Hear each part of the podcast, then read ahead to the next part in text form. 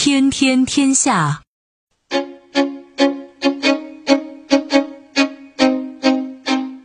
天天天下。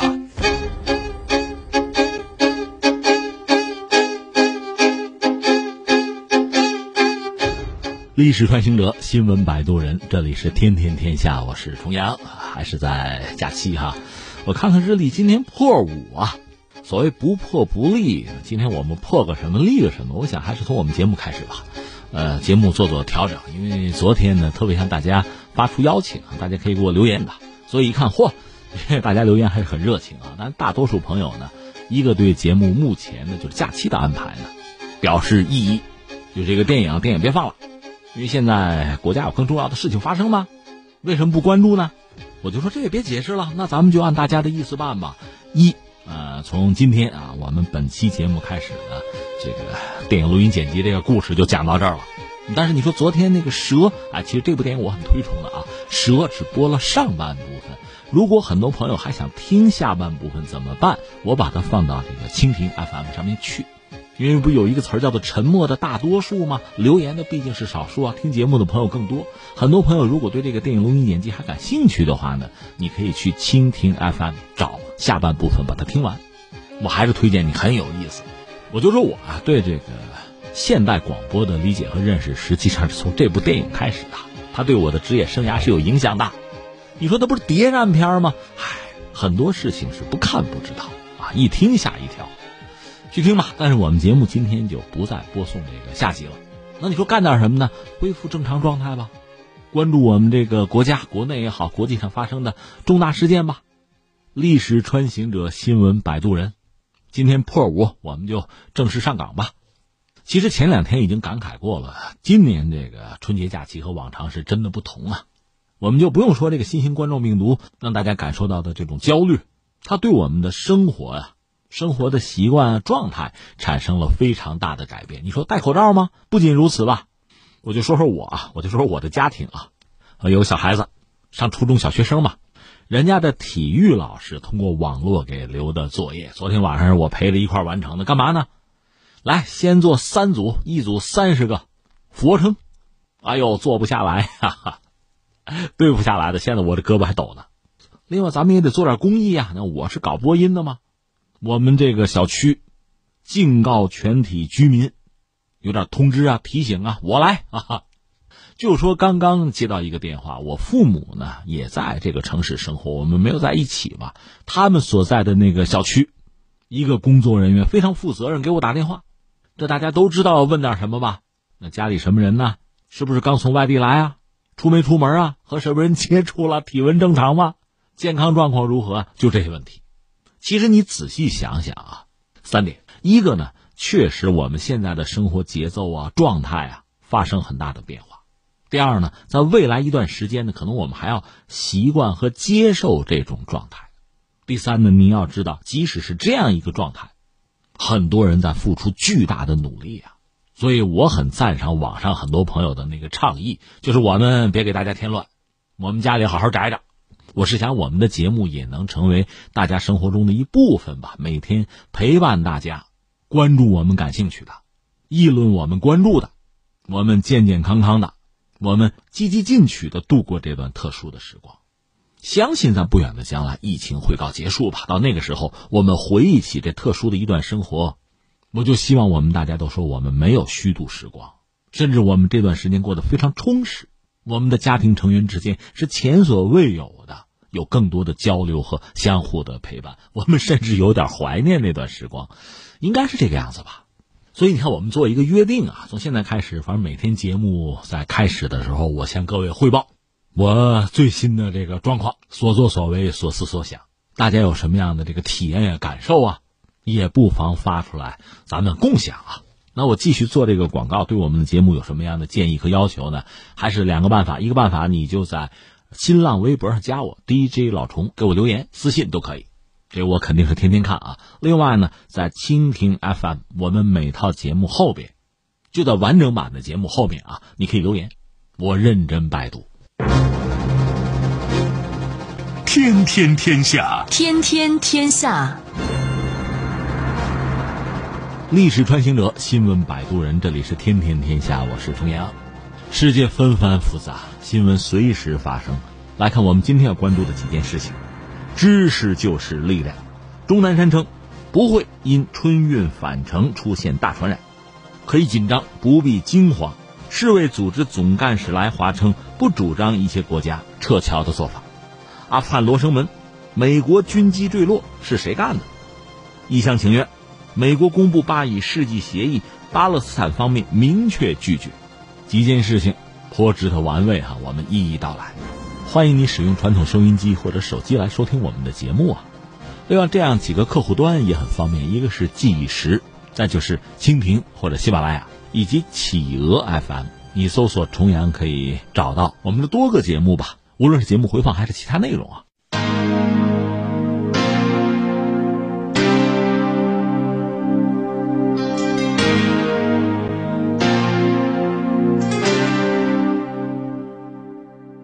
天天天下，我是重阳。我们这个话题还是先从钟南山钟院士谈起吧。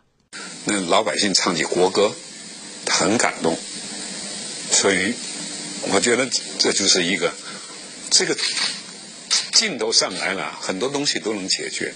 大家全国帮忙，武汉是能够过关的。武汉本来就是一个很英雄的城市。这老人家最新接受记者采访，我看也是热泪盈眶啊。很不容易啊，老人家很不容易，八十多岁还在奔波吧。有空我们再聊他啊。他最新接受新华社记者的专访，他谈到了几个要点啊，我们在这要重复一下。一个是对整个疫情判断，他讲还是局部大爆发；再就是没有看到确切证据显示有所谓的超级传播者。他当然讲这次新型的冠状病毒啊，和二零一七年发现的一种蝙蝠上的病毒是同源的，它是通过一个中间柱主贮存的贮啊。传染给人，就像 SARS 出现在广东，它是通过其中间住主，比如食肉类的猫科动物，代表就是果子狸啊。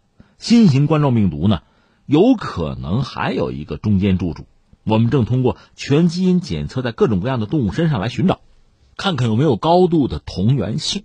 这个中间住主呢，从目前看，估计可能是某类野生动物。啊，说话是很谨慎的。然后下面最关键的问题就来了，马上就春运返程啊。就要拉开序幕，这个是不是意味着很大的麻烦？钟南山院士是这样讲说：返程春运涉及差不多千万人数的回流，但是我不觉得返程春运是一个很大的问题。为什么？因为这在外头过春节嘛，如果延长几天假期就超过十四天了，要感染病毒的话，有病就有了，在当地治疗了，没感染也就没有了。现在的问题是从武汉再出去的人还是要注意。前提是疫情不是全国性的大爆发，而主要是武汉和周围地区的大爆发。这些地区的春节往返还是需要注意。那至于疫情还要持续多长时间，钟南山说，当年 SARS 持续了差不多五六个月。我相信这个新型冠状病毒不会持续那么久，因为我们在第三波疫情开始之后，国家层面已经开展了强力的措施，特别是早发现、早隔离这两条做到了。我们有足够的信心防止大爆发或者是重新大爆发。当然，我们很多科研攻关还在持续做。这位记者还问到说，全国各地启动突发公共卫生事件一级响应，这个大家都有感受嘛？这个我们都是局中之人嘛。钟南山表示说，他还是那句话，说公共卫生事件包括过去的什么鼠疫啊、流感呐、埃博拉呀，也是这个样子。都是不注意相互传染的问题。现在启动一级响应，目的就是减少互相感染的机会。所以现在很多人在家里边外出戴口罩，尽量减少传染的机会，这是非常有效的措施。他讲，普通的外科口罩它并不能够制止冠状病毒的进入，因为它的颗粒很小。但戴口罩呢是有用的，因为口罩是防止飞沫的传染。而这个冠状病毒主要是附着在飞沫上，它不会自己飞来飞去的，所以这些措施是合适的。至于疫情当前，大家可以做什么？钟南山说，首先做到不参加集会，出门戴口罩，注意洗手卫生，防自己也防别人。当然，现在这个传染途径是不是单纯靠呼吸道，这还不完全清晰。也有研究说呢，冠状病毒可以通过眼结膜传染，但现在还不好说。现在我们从有限材料看，尿里边没有，粪便里面暂时也没有明显的发现。当然很难说。所以现在对老百姓自己来说呢，最重要的就是不要到处跑，特别是武汉这一带要非常严格的执行。这不仅是个人的事，也是社会的事。建议大家有空可以在这个网上搜搜视频啊，看看这个钟院士接受采访，他更完整的表述。我这算是啊，挑挑拣拣，我觉得大家比较关注、比较重要的拿出来，咱们先分享一下啊。最后感慨一句，说什么呢？知识就是力量。为什么到这样的事情发生之后，我们要盯着这个八十多岁的老人家看他的言行？因为他在这个领域是权威，他一直在做的是两件事情：一件事情是针对病毒的，要研究之、战胜之；另一方面其实是针对我们整个社会、针对公众的，他要传递一种镇静、理性和乐观，所以他很不容易，要向他致敬啊！另外，仔细想想，不容易的人还有很多呀，比如在超市里，在坚持工作的服务员，比如在我们小区门口认真给你测体温的大妈。我有这样一个判断，就这个事情啊，一个紧急的事态发生之初，有的人可能是恐惧，有的人呢可能是恐慌，有的人呢可能是亢奋，但所有这一切最终还是要回归到什么呢？平静、淡定、乐观、积极。你可以想象，一个民族有几千年的文明史，生生不息，繁衍至今。他曾经遭遇的磨难和考验，岂是现在我们现在面对的这点事情所能相提并论？倒翻回来说呢，今天我们整个社会吧，甚至整个民族能够静下来，我们整个国家可以做一个深度的思考了。对过去，我们可以有一些反思；对未来，我们可以有一些瞭望。我们修正我们自己的路径。我们明确自己的目标，我们现在面临的其实不啻是一种独特的契机。我们节目自己有自己的风格和特点嘛，历史穿行者、新闻摆渡人嘛。刚才钟院士谈到了几个很典型的东西，比如说鼠疫、啊流感、啊埃博拉，其实这些对人类的生命和健康安全带来极大的威胁啊。你越往前看越是如此，越往近看。你会发现，随着人类技术的进步，我们还是获得了更多的安全。那今天借着这个机会，我们索性扯两句啊。我不是这方面的专家，但是，科普总是可以看到的。你比如说病毒这个玩意儿哈，这确实是人类比较危险的敌人。大家伙我们不怕，你说什么狼虫虎豹，这咱不怕。但是很多细微的、很多渺小的东西，对我们的威胁影响其实反而很大。什么病菌啊、病毒啊，咱们说疾病就是这些东西啊。你要听我另一个节目，就是《今天大不同》。我们曾经谈到过，就大清国吧，当年那个皇帝就是康熙呀，康乾盛世，康熙他怎么当上皇帝的？就是因为啊，汤若望就是那个传教士啊，一句话，什么意思？当时这个老皇帝是顺治，他考虑接班人是两个孩子，俩儿子，一个是玄烨，还有一个呢叫福全，福全的名字更好哈。那你说皇帝位置传给谁？汤若望当时就说一句话，说什么呢？说谁已经得过天花了，你就给谁吧。当时叫出天花呀，谁出过，那出过了就不会再得嘛，就死不了了。那没出过，那万一哪天出哪天死呢？哎，玄烨出过，那这个皇帝的位置就给了他了。这对中国历史就有影响嘛。那么天花本身非常可怕了，但是最后呢，算是被人类锁到了一个瓶子里。什么意思呢？中国人是在一九六一年宣布天花灭绝，我们把这事儿给解决了。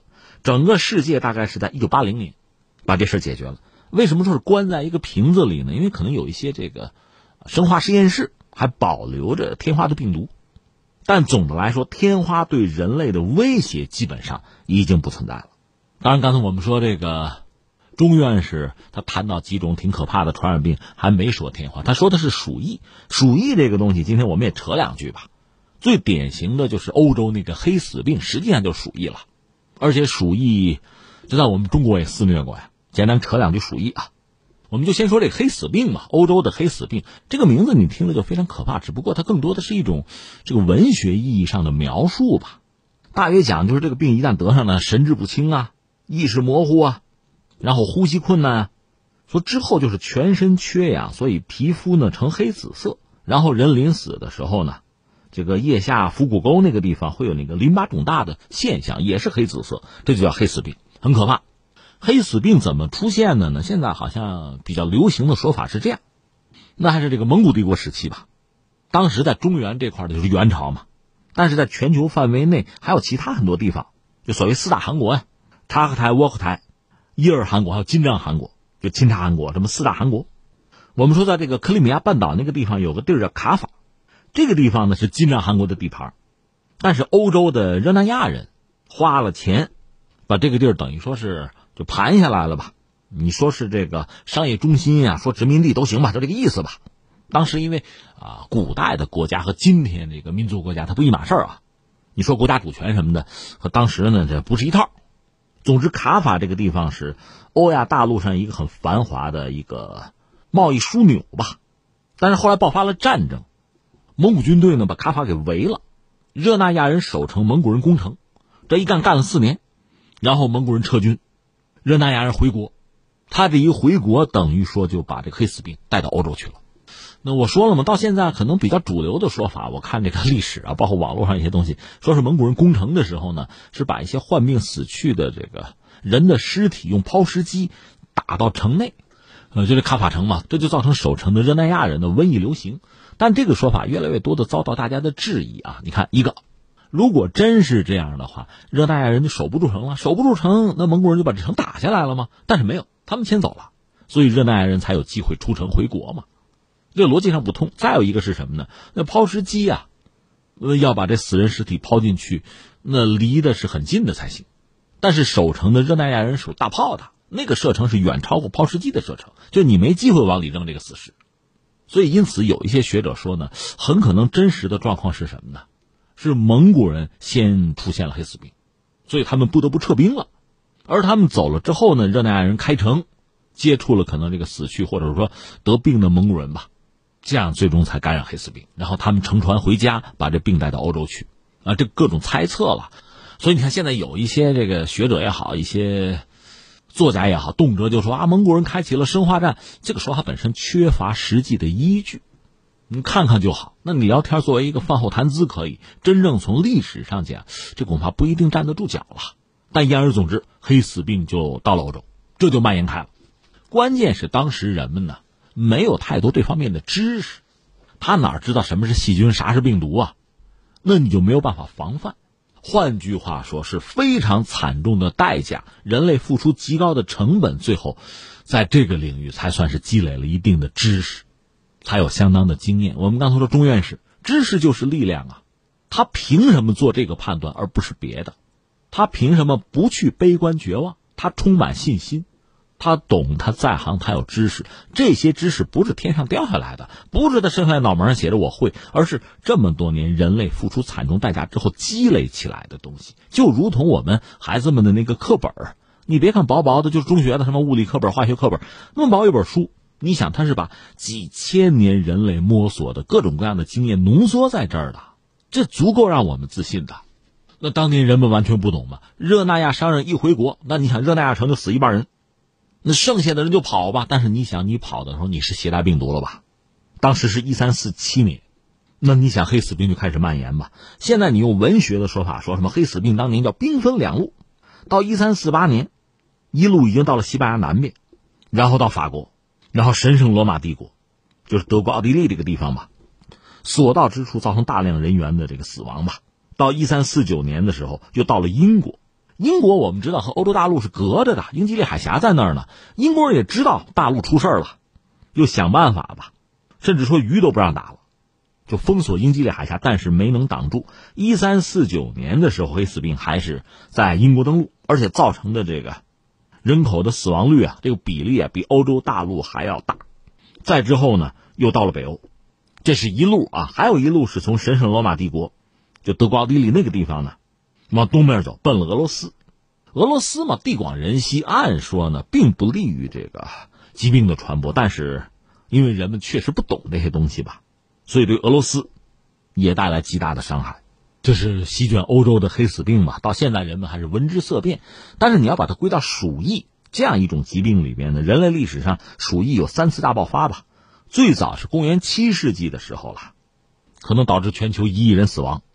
第二次是欧洲这个黑死病，这次不管多么厉害吧，损失就人口的损失远不如第一次。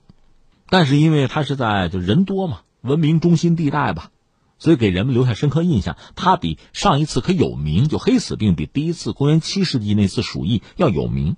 至于第三次呢，十九世纪末是在东亚，其实就在我们中国吧，大约在这个甲午战争一八九四年的时候是在云南，从那个地方开始蔓延。当然，整个这个过程啊，他从那儿到了广东，到了香港，是这样一个过程吧。然后，一九一零年在哪儿呢？在中国的东北发生了大爆发，所以你看这个过程是很漫长的。那次鼠疫的大爆发呢，非常让人恐惧，因为你看，一九一一年就是辛亥革命了，当时清政府已经风雨飘摇了，对国内的控制啊能力是很差的。而在东北那个地方呢，你看这个什么沙俄呀、日本呢，又在抢这个控制权。甚至爆发鼠疫之后，很多国家借口是什么呢？要防疫啊，治病啊，通过这种方式还要剥夺中国的主权。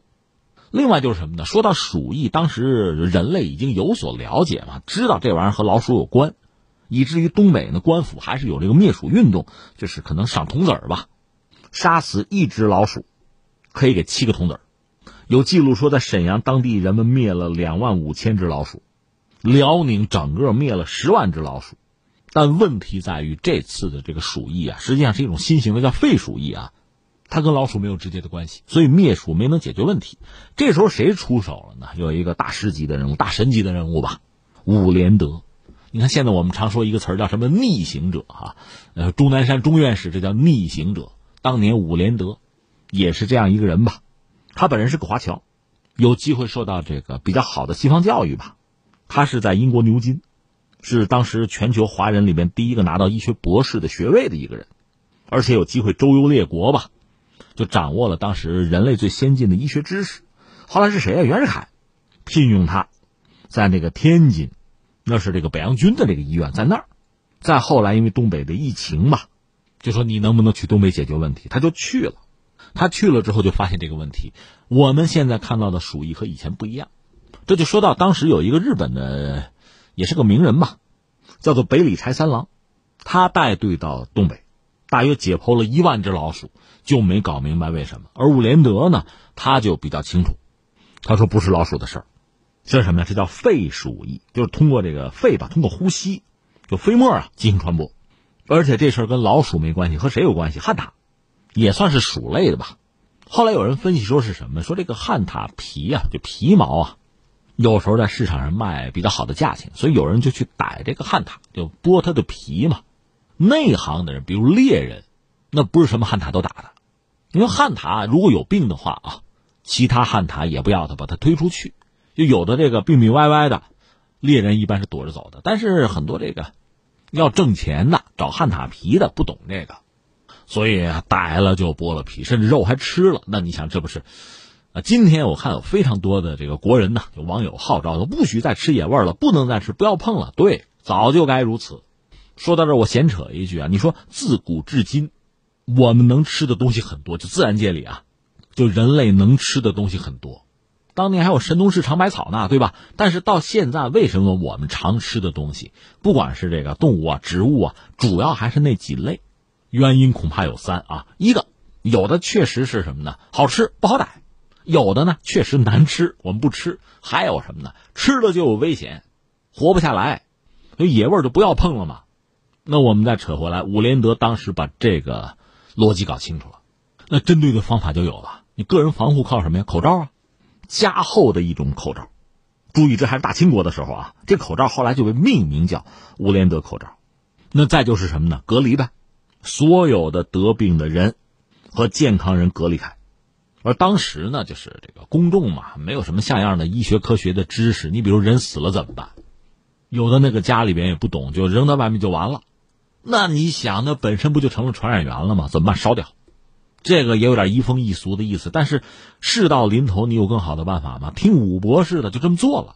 所以最终呢，鼠疫被控制住，就对人类的这次侵袭啊，被打回去了。这是当年的伍连德。那这次在中国东北有六万人罹难，你说这么多人，这不算什么。你想一想，欧洲黑死病，全欧洲死了三成人啊！我说什么来着？公元七世纪在全球属于造成上亿人死亡啊。所以总的来说，你看这个数字不断在变小，在缩减，这就是人类通过血的教训吧，交了大量的学费，积累了经验，有办法解决问题，控制局面。所以你还得乐观的看呢。那么如今，我们说我们面对的这个局面，包括钟院士这个表述，你看到他不是盲目乐观，他不是哄大家高兴，他有他的判断，他有他的逻辑，他有他的依据和底气。而且你还是要承认，我们有我们自己的，这叫什么？这得算体制优势吧？那整个社会动员能力是非常之强的。现在大概所有的小区，包括农村啊，我们说自然村啊，都是行动起来了吧？那这样解决问题就会比较容易。特别是对我们来讲啊，就是遵医嘱，你就听政府的话，在家里边好好过日子，把这个相对危险的这个时期啊。把它熬过去。那说到底，我们要做的首先是这个。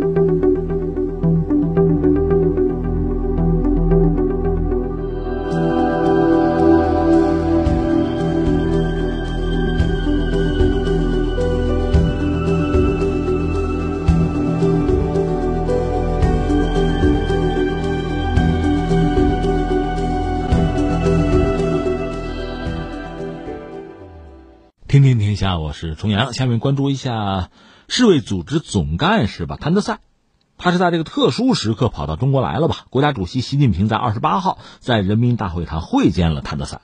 习近平说，当前中国人民正在和新型冠状病毒感染肺炎疫情进行严肃的斗争，人民群众生命安全和身体健康始终是第一位的，疫情防控是当前最重要的工作。我一直亲自指挥、亲自部署。我相信，只要我们坚定信心、同舟共济、科学防治、精准施策，我们一定会战胜这次疫情。谭德赛表示说：“中方公开透明发布信息，用创纪录短的时间甄别出病原体，及时主动向世界卫生组织和其他国家分享有关病毒基因序列。在疫情面前，中国政府展现出坚定的政治决心，采取了及时有力的举措，令世人敬佩。我相信，中国采取的措施将有效控制并最终战胜疫情。”他还谈到，世卫组织希望同中方加强合作，愿根据中方需要为中方提供一切必要的协助。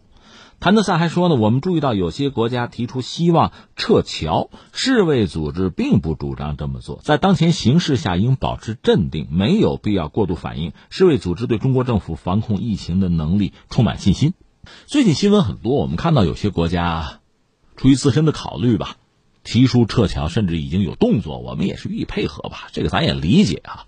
但是我个人确实认为呢，过度反应或者制造恐慌的行为是不可取的。另外，我觉得中国人向来知恩图报吧。这段时间确实比较特殊，在全世界范围内，我们看到啊，不管是这个政府，还是一些这个民间组织啊、机构啊、个人啊，各种各样的表述，有的是很暖心的，这值得我们去记住啊。那现在我们要关注的是另外一个话题是什么呢？就是。毕竟我们现在遇到了这样的问题，这个问题对我们的经济社会发展肯定会产生一定的影响，这也算是很多人担心的一件事情吧。可是，如果我们你看我们节目吧，历史穿行者，新闻摆渡人，我们穿行一下，看看，比如说二零零三年的 SARS，我们就会发现类似这样的问题吧，对我们这样一个大国，这样一个经济体，其实产生的影响会非常有限，或者我们可以讲，这是一种皮外伤。我指的就经济来说啊。零三年，当时这个 SARS 就非典疫情吧，大概是，呃，零二年十一月份始发，在零三年第一季度是扩散，到四五月份到了顶峰，就大概半年的时间。那刚才我们聊钟南山院士已经谈到，他认为那 SARS 五到六个月的时间，而这次的这个状况不会比那次长。而我们看当年呢，非典疫情对中国经济的影响其实是比较有限，主要是集中就体现在二零零三年的第二季度，甚至连当时中国经济上升的一个基本态势也没有打断。现在很容易能查到当时的数据吧，二零零三年第二季度 GDP 的增速比第一季度出现比较明显的回落，这里边第一产业同比增速回落一点一个点，第二产业就制造业吧，这个增速回落比较大，一点九个点。第三产业是回落了一点八个点，你说这个算大吗？关键是接下来你看第三季度，就是疫情得到控制之后，到第三季度，第二产业这个增长速度就到了，就回到第一季度的水平。至于第三产业恢复相对是慢一点的，到第四季度出现明显的改善。所以按照当时的状况，大家分析说，这个对服务业就是疫情对服务业的影响显然更大。这是二零零三年的状况吧？那这里面特别值得一提的一个是对这个零售消费产生比较大的影响。现在能查到的是，当年吧，就疫情期间吧，回落幅度比较大的是什么呢？服装、鞋帽、针织、纺织品类，体育、娱乐用品类，文化办公用品类，逆势上行的主要是这个 中西医药品，还有家具，还有通讯器材，呃，另外汽车，这当时零三年的状况啊。至于对投资的影响，总体来说并不大。那么非典当时对非食品中的医疗保健影响是明显的。中药涨幅是最大了，这个大家可能还有印象。那你看现在我们说这种新型的冠状病毒吧，引发的这个肺炎啊，这个疫情吧，和当年 SARS，从某种程度上它确实有可比性。我说的不是从医学这个理论上讲，而是从这个对公众的生活呀、对经济社会的影响，它有一定的可比性。刚才我用了个词儿嘛，刻舟求剑。你要比一比的话，哈，其实也没有太多好担心的。第一个，从二零零三年至今，整个中国社会啊，我觉得我们又进步了。一个是公众的知识、医学常识、心态比当年有了很大的进步。那我们整个社会的组织协调能力和当年比起来，或者说在当年啊，我们积累足够的经验，同时我们也付出了相当成本的情况下，在今天我们有更充分的经验，有心理准备。再就是技术上。你想从零三年到现在，如果让我们扪心自问，你们家或者你个人发生最大改变的是什么？可能还是什么呢？智能手机啊，移动支付还是这套东西。前两天我看不有这个辟谣的，哎呀，说谣言，咱们专拿期节目聊这事儿，谣言忒可恨哈。就说这个纸币，哎呀，纸币会不会啊传播病毒啊细菌呢？那你要从宏观上讲，它肯定能啊。纸币上肯定有不干净的东西，但是你说这种新型冠状病毒就靠纸币了，不至于。更何况我们现在就是这个智能手机、移动支付啊，覆盖了就我们非常多的这个民众。而且我这看美团嘛，第一时间人家推出了个什么呢？无接触的送餐，它可以做到这一步，挺好的一个事情。所以我倒想从这个物质条件啊、基础设施这个角度考虑，我们比当年呢有更大的把握，这是一个。第二个呢？类似这样的问题，就是疫病流行本身的对经济啊、对社会肯定会形成负面影响，这个毋需讳言。但是我说了，它只是一种皮外伤。我们也好，刚才我们聊的啊，就伍连德时代，甚至更久远，你看欧洲的那个黑死病也好。其实还有个事可以聊，就是一战结束那个当口的席卷，主要是西方了那个流感，那个我们那今天就不说了吧。就这些事情，对国家也好，对经济体啊。对社会带来的冲击肯定很大，但它也是个阶段性的东西，其实也是皮外伤。整个国家的经济结构不会因此发生改变啊，整个这个国家基本我们说这个人口、人口的结构、消费的习惯，所有这一切也没有变化呀，而且它会出现一种什么呀反弹？你看着啊，这波疫情过去之后，是不是很多朋友嚷嚷呢？呀，消费啊！前两天我们不是说吗？欠那个徐导、徐峥欠张电影票呢。另外，呃，春节很多聚会聚餐没搞成，要不要补上？当然，我们坚决反对吃野味了，而且卫生习惯经此一个波澜还不得养成吗？但总的来说，这种消费啊，补偿性的消费、反弹性的消费，这是可以预见的。反而我们现在恰恰要做工作，让大家在那天到来的时候要理性，不要冒失，不要把我们这么长时间这个努力的成果呀再打折扣，这反而是我们要考虑的。但总的来说，它对整个国家、对这个经济体、就经济社会发展总的态势，显然不至于产生很大的影响。那反而我们要讲啊，就国外的资本也好啊，人员往来也好啊，我觉得注意安全是自然的。但是前一阵我们不也分析了吗？全球范围内，我们就说二零一九年、二零年这个大的经济格局，你看一看啊，我们就说投资，值得投资、能够选择的方向啊，其实还是那些。该赚钱的地方，你依然能赚钱；赚不了钱的地方，并不因为有一个疫情你就能赚钱，这个要想清楚。况且我们也看到，在全球范围内多个国家已经发现相应的这个病例，所以现在是整个人类需要同舟共济，我们面对的是同一个问题，大家要相互支撑解决问题，而不简单的是什么以邻为壑。道理就是这个道理，所以说到底，我觉得也没有太多可担心的。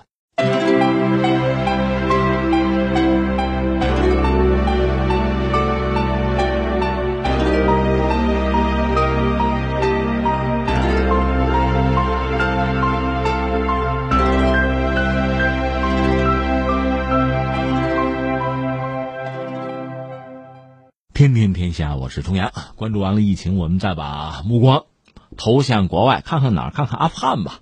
这儿有一起叫什么叫《罗生门》啊？《罗生门》是一个日本导演叫黑泽明，他当年很早了拍的一部电影啊。不说别的了，说到底就是这个《罗生门》的意思啊，各执一词，公说公有理，婆说婆有理，而且双方的观点可能还自相矛盾。拿“罗生门”这个词儿来概括在阿富汗发生的一件事情吧，一架美国飞机摔了。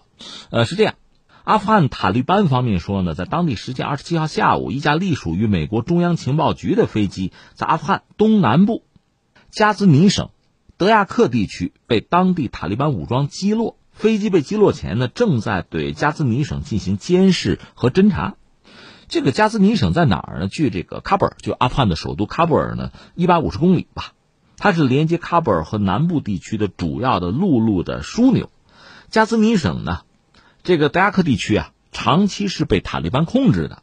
那等于说，一架美国飞机，而且是这个间谍飞机吧，在人家控制的地盘上摔下来了。塔利班说是我们打下来的，但是美国方面呢，二十七号他证实是是我们飞机摔了，呃，叫做 E 十一 A 这么一架飞机呢，在阿富汗坠毁，坠毁原因正在调查之中，没有证据显示飞机是遭到敌方击落。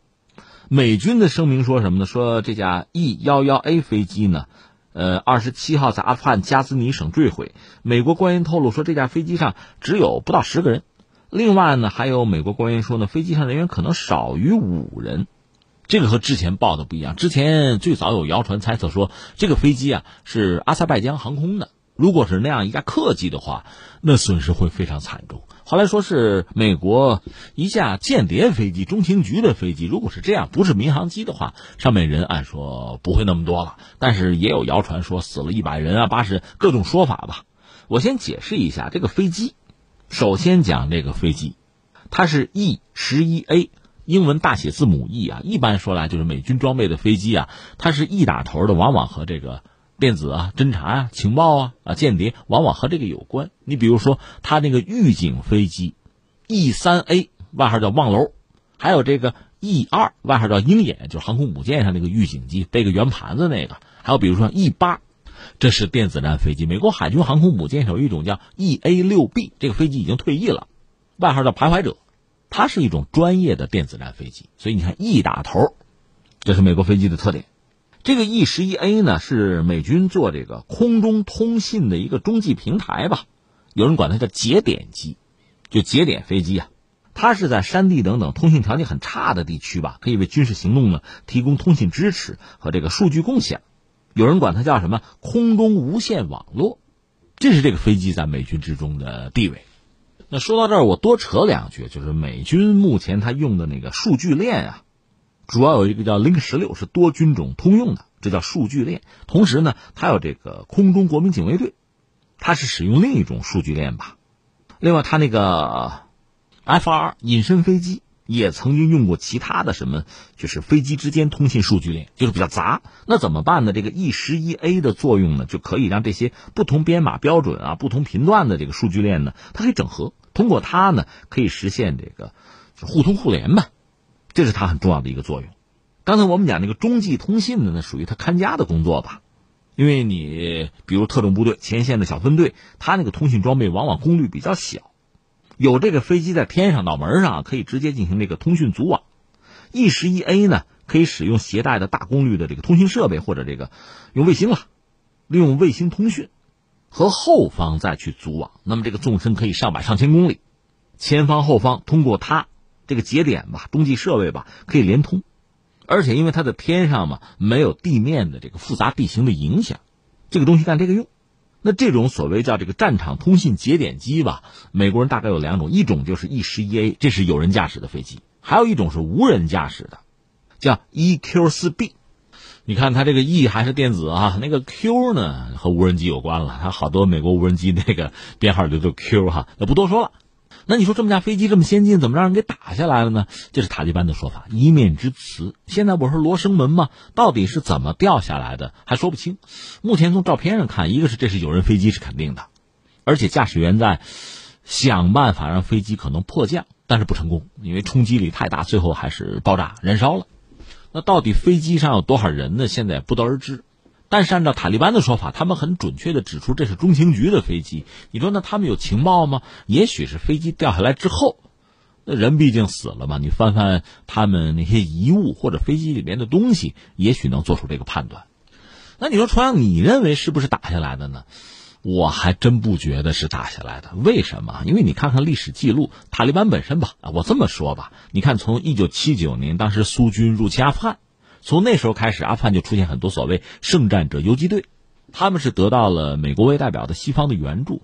我记得当年有报道讲，这个苏军曾经就超过这种圣战者组织的仓库，从里面找出来的东西五花八门。你比如说，有一种这个肩扛的导弹，毒刺儿防空导弹，这是美国货，专门提供给阿富汗的这游击队打谁呢？打直升飞机，打苏军的武装直升机，因为武装直升机飞得比较慢，也比较低嘛，用肩扛导弹就可以打。而且当时作为所谓的阿富汗的这个圣战者吧，他受教育程度比较低，也不是专业的军人。你让他操纵比较复杂的这个地空导弹，你看看我们那个阅兵式上的制式装备红旗九，什么红旗十六，他们玩不了，肩扛的比较好办，这是一类。另外像什么帐篷，当年西德生产的药品，日本生产的干过这事儿。但是我们要说，就说，呃，阿富汗的圣战者吧，在苏军撤离阿富汗之后。他又有内战，后来塔利班又掌权，后来美国又推翻塔利班，整个这个过程，他们手头倒还有一些导弹，但是你想啊，一个是他维护没有这个能力，再就是就什么也不说，导弹上那个电池耗光了电之后，你去买电池，那你只能通过黑市，渠道很少，而且现在那些导弹早过时了，在美国国内找生产线恐怕都找不到。这样有人可能查过，最近七八年就没有塔利班用什么导弹击落飞机的记录，不管是有人机还是无人机，七八年塔利班做不到，这叫什么叫巧妇难为无米之炊？甚至你看，比如说胡塞武装前两年，你看到有这个很奇葩的消息啊，他们是把这个也门空军的飞机，有那个米格二十九。米格二十九那飞机啊，战斗机啊，还带着导弹呢，把那个玩意儿可以利用一下。比如说米格二十九不能再飞了，把它那个机头的火控雷达拆下来，把那个带的空对空导弹啊，把它改造成地空导弹，装到皮卡上，架起来，或者说在黑市上再买一个什么呃光电搜索的那个跟球似的那个东西，就光电雷达吧，用那个东西打埋伏。把沙特的 F 十五打下来打伤啊，这是可以的，因为毕竟这个东西你拿到手它比较新鲜。你说我在这个仓库里存了几十年的玩意儿了，那就麻烦了，不一定能用了。电子设备往往是这个特点，所以呃，塔利班在最近七八年就没有用什么导弹击落空中目标的记录。所以这次你说把这个飞机打下来了，它是一夜之间突然具备了这个地面防空能力，有导弹，这谁给的？我们只能问出这个问题，或者就是天上掉馅饼，飞机摔下来，他就说是我打的，以此呢给对方施加压力。因为塔利班现在和美国人不正谈判的吗？美国想撤离阿富汗，塔利班呢其实也愿意美国人走，但是又比较强硬，增加筹码吧。所以目前我们看的这些资讯哈，你说手头有什么资料能证实这事是塔利班干的？好像看不到。那下一个问题就来了，那到如此之地步，塔利班就公开说这是我干的，我打下来的。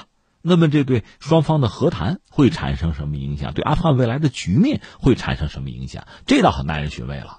你说你怎么看？我当然不知道了。你看啊，如果说这美国飞机真是塔利班给干下来的，那你说是什么结果？那双方肯定反目成仇啊，还谈什么谈啊？那如果不是，那你说不是塔利班在这嚷嚷，我不是说嘛，增加筹码嘛，夸大战果。以前他也这么干过，所以现在实际上这个飞机是不是塔利班打下来的是至关重要的。呃，我们这么说啊，因为前不久呢，美国和伊朗之间其实是过招了。伊朗那个苏莱曼尼是在美军斩首行动中算阵亡吧？那么伊朗因此还向美军在伊拉克的基地发动导弹袭击，当时美国人说是零伤亡，现在呢也没说有人死，说是有十几个人可能脑震荡给震了一家伙，算是受伤吧。这是美国现在承认有受伤的。但当时我们就分析说，实际上伊朗本身作为一个国家，这我们都知道。但是你要说做这个穆斯林的，比如什叶派，那他有自己的统一战线，除了伊朗以外，还有包括什么呢？比如也门的胡塞武装，包括黎巴嫩的珍珠党，这是什叶派。而且我们也曾经分析过，苏莱曼尼并非和美国人没有合作。当年呢，就涉及到阿富汗塔利班的问题。塔利班不是什叶派，塔利班是逊尼派。他呢，当年早了，九三年、九四年的时候吧。在这个阿富汗内战，当时内战不休，派系割据这个背景之下诞生的所谓叫学生军，他是这个宗教学生啊，和咱们理解的中学生、大学生不是一码事儿啊，是那么诞生的。他是代表这个普什图族的利益，从宗教派别讲，他是逊尼派，他是信奉原教旨主义，是希望建立一个世界上最纯粹的伊斯兰国家的，这是塔利班。所以有人猜这是不是伊朗的报复，甚至有人说是不是塔利班拿到了伊朗提供的什么先进的防空武器？这个也不是不可能。但是刚才我们说从这个派别上讲，还真不是一码事儿，是有隔阂的。而且我们说苏莱曼尼曾经和美国中情局合作，他向中情局提供过阿富汗的塔利班的情报，因为他要帮助的不是塔利班，而是在阿富汗的什叶派。当然，丘吉尔说说，啊，我们为了胜利可以和魔鬼合作。那他是这个，对，有时候这个共同的利益、共同的敌人会把这个死敌啊、仇敌凝聚在一起，这种可能性你不能排除啊。但是从传统啊、历史上看，好像没有看到塔利班和伊朗之间有密切合作这方面的消息。那现在你没有依据，你没法判断说。塔利班确实具备了用地空导弹击落美国的间谍飞机的能力，而这个能力是伊朗给的，恐怕这就是无稽之谈了。所以你看，如果按照我们的分析啊，塔利班缺乏打下来美国飞机的能力，如果是这样的，那和美国人谈判、继续谈判的可能性就存在。而翻回来，如果他们真这么干了，那就得打仗了。问题在于，塔利班现在要做的更多的是什么呢？是掌握主动权，赶快让美国人走。美国人主动走也好啊，你把他挤出去也好啊，而不是让他留下，所以发动对美军的攻击啊，应该会有一个分寸吧，因为目的摆在那儿，你总不能自相矛盾吧。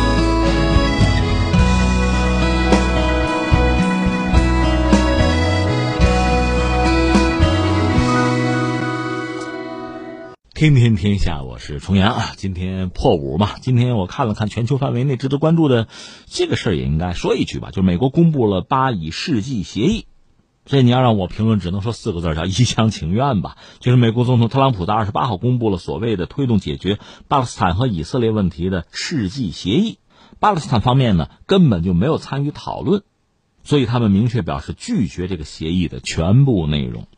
特朗普是那天中午和以色列的总理内塔尼亚胡的白宫公布协议的一部分内容。特朗普说呢，说这个协议啊提出现实的两国方案啊，承认耶路撒冷是以色列不可分割的首都，巴勒斯坦国未来将在东耶路撒冷部分地区建立首都。这个协议承认以色列在约旦河西岸犹太人定居点的主权。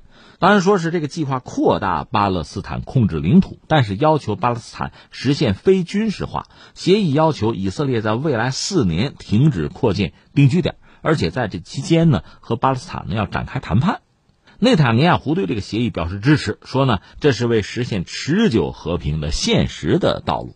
美方二十八号公布是这个协议的政治部分这个方案啊，之前我记得经济部分方案是公布过了，去年六月份就公布了。方案计划呢，促成对巴勒斯坦超过五百亿美元的投资，来促进巴勒斯坦的经济发展。但是巴方明确说反对，反对这个方案。特朗普政府他就上台之后吧，这不也就四年了嘛，在巴以问题上呢，坦率讲就是一边倒，这不是我们说的，他们自己都说一边倒啊。就美国媒体都是支持以色列，漠视巴方的核心诉求，包括重大的关切，是希望以这个世纪协议啊取代国际社会普遍支持的两国方案。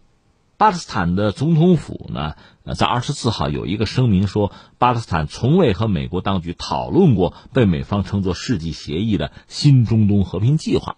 巴方的立场清晰而坚定，那就是拒绝特朗普有关耶路撒冷的大部分决定以及世纪协议的全部内容，完全不接受啊！巴勒斯坦的总理叫做阿什提耶，二十七号，他在这个拉曼拉啊，这是约旦河西岸的城市吧？拉曼拉，他说呢，美方即将公布的所谓推动解决巴勒斯坦和以色列问题的世纪协议违反国际法，国际社会应该拒绝这个协议。这就是巴勒斯坦的态度。其实这条新闻放在这儿也没什么好说。之前呢，巴勒斯坦就多次表达过就同样的立场嘛。你看，去年六月份就公布了这个所谓呃世纪协议的这经济部分，现在把政治部分也说出来。美国一说啊，以色列说好欢迎啊，支持啊，我们遵守。这基本上是个双簧吧。美国提的这个想法就这个提案吧，这个协议啊，以色列是比较满意的，他当然要支持了。但是正如刚才我们讲的，巴勒斯坦。自头至尾就没参与进来，没他什么事儿。谈的时候就没他。现在拿出一个协议来，你同意一下，你签个字吧。你让人家怎么说？怎么可能接受嘛？再说，就算是巴勒斯坦某些人，他有政府啊，也有些官员。就算这些官员同意了、签了字，巴勒斯坦人能干吗？能接受吗？不可能的嘛。所以这就是个一厢情愿的东西。这算是特朗普，他至少自认为我也为中东和平进程啊，为这个巴以和平进程，我算是做了工作了。你想他那个漂亮女儿伊万卡，那女婿就是库什纳，犹太人嘛，他是参与到这个进程之中嘛。这个整个协议的制定，他还起了很关键的作用。所以你要说费劲啊，加个引号啊，特朗普一家子对这个事儿还挺上心，挺费劲。但是正如刚才我们说的，不光是我们。就是美国媒体自己都觉得特朗普这是偏袒以色列嘛，这属于拉偏架。这么一个玩法，巴勒斯坦是没法接受的。那你这东西拿出来一厢情愿，全世界就俩国家，一个是美国，一个以色列，认这个，别人恐怕就都呵呵了，就围观而已吧，大家就散了。所以他怎么可能执行得下去啊？但是对于巴勒斯坦来讲，现在这个状况也很困难。一方面，国际社会呢对他还是同情。但是他也没有很有效的方案，而且他也不可能搬动美国，他没有相应的筹码，就是让美国向有利于自己那个方向去倾斜吧。另外，巴勒斯坦内部也并不团结，态度啊，在一些关键议题上啊，这个立场和看法也不一致，这也是很大的问题。